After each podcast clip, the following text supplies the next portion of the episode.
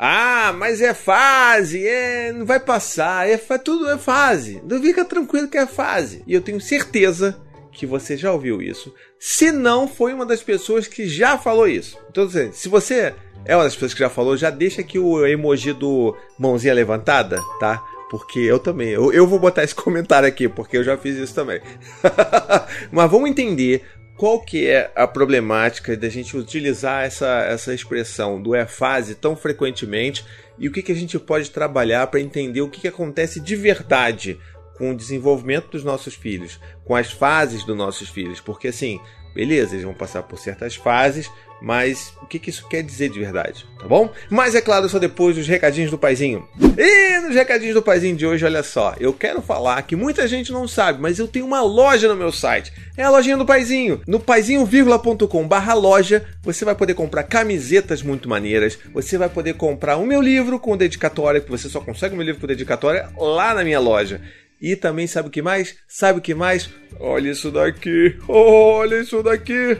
Canecas! Então, ó, canecas de porcelana com temas de paternidade, é uma coisa muito maravilhosa. Tem um pai botando o filho para dormir, The Walking Dead, olha isso. Nós somos os chefes dos trocadilhos e vou te dizer, ao longo de 2020 vai ter muito mais canecas por aí para você comprar e garantir a sua e tomar o seu café com aquele estilo, porque quem me conhece sabe que café é, a, é, o, é o alicerce da minha paternidade ativa. Então não se esquece, vai lá em paizinho.com barra loja e garanta a sua!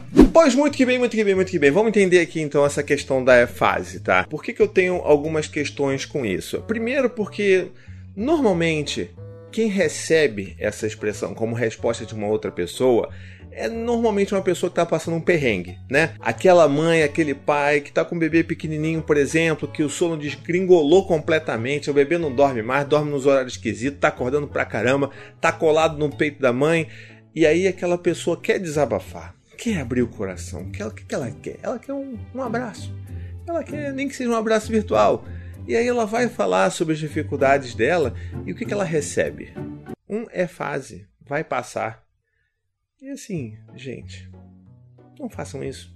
Eu já fiz, já fiz comigo mesmo. Anne já fez comigo, já fiz com a Anne. Assim, eu sei que a gente pode até considerar que é uma fase mesmo, que realmente é uma fase de desenvolvimento humano. É, o bebê vai passar por certas fases, vai passar por saltos de desenvolvimento que podem ser encarados como fases. Mas o problema é que a, motivação que leva uma pessoa a falar o é fase é normalmente para diminuir aquilo que a outra pessoa está sentindo, sabe? Tipo, diminuir mesmo. É como aquele, ó, não chora que não foi nada. É a versão do não chora que não foi nada pro pai e pra mãe, entendeu? que isso, só falta você falar, vou te dar um motivo para chorar. Entendeu?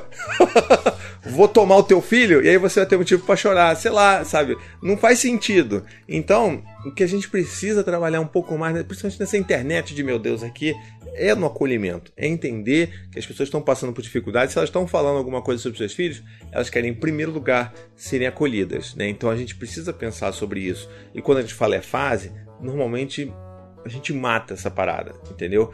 E outra coisa que acontece que eu acho que também é um pouco problemática nessa, nessa expressão, nesse, nessa mania que a gente tem de falar essas coisas, é de dar aquela dica para a pessoa ou aquela esperança, criar aquela expectativa de que vai melhorar.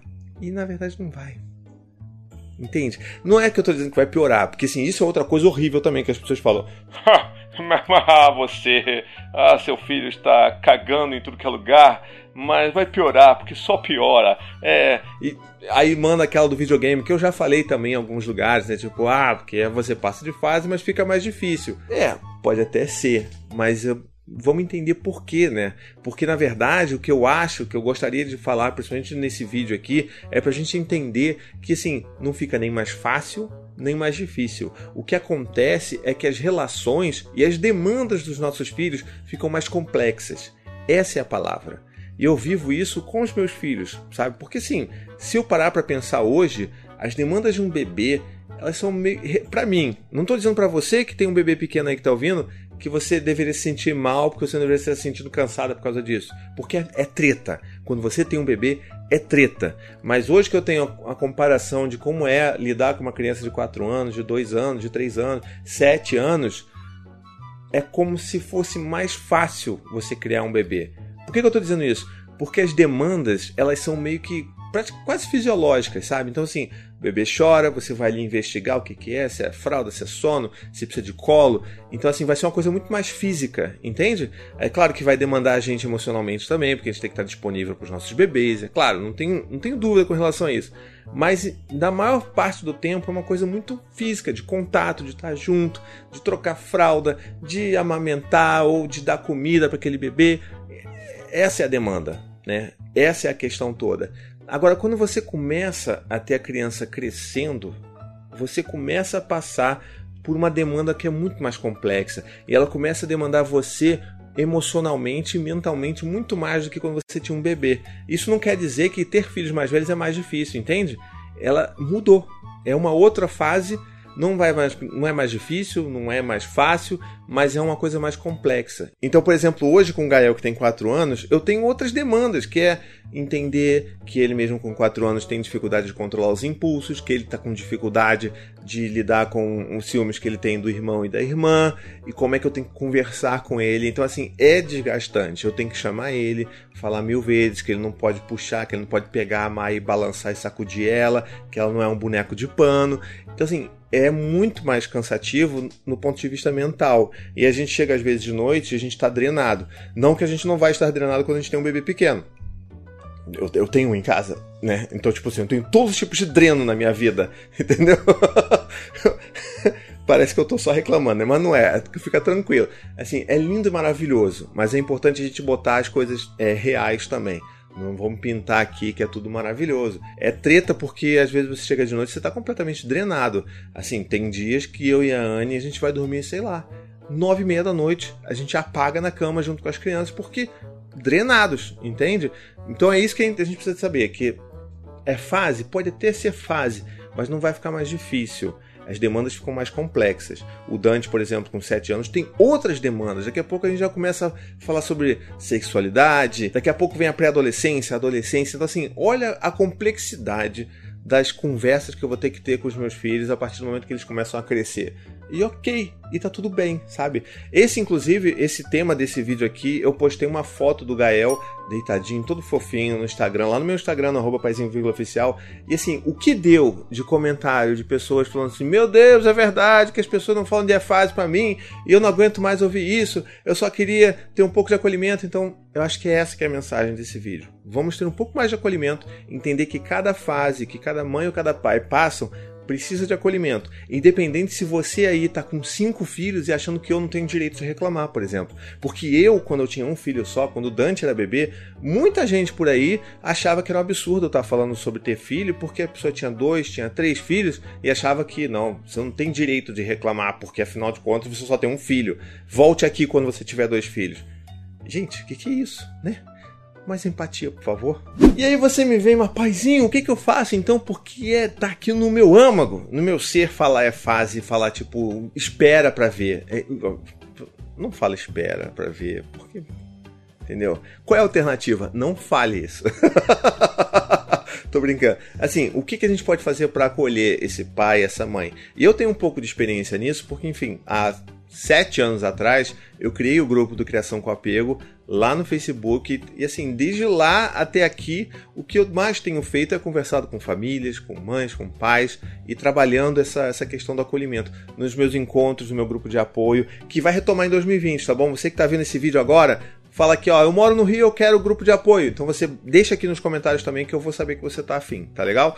Então, assim, eu, eu, sei que é difícil, mas a gente às vezes precisa parar, se desligar daquilo que a gente tem de vivência, das nossas dificuldades, porque eu sei que às vezes quando a gente fala isso é porque a gente também queria ser acolhido e a gente está meio desesperado por acolhimento. Então, vamos esperar, respira. Se outra pessoa fala, caramba, meu bebê de dois meses é, poxa, ele tá com muito refluxo e tá com, sei lá, chega a hora da bruxa, de noite, começa a chorar muito, é cólica e pereré. E se você tem um. Você tá no meio dos dois anos do seu filho tá surtando, achando que você não vai sobreviver, que você vai morrer junto com seu filho, porque é tudo caos, respira.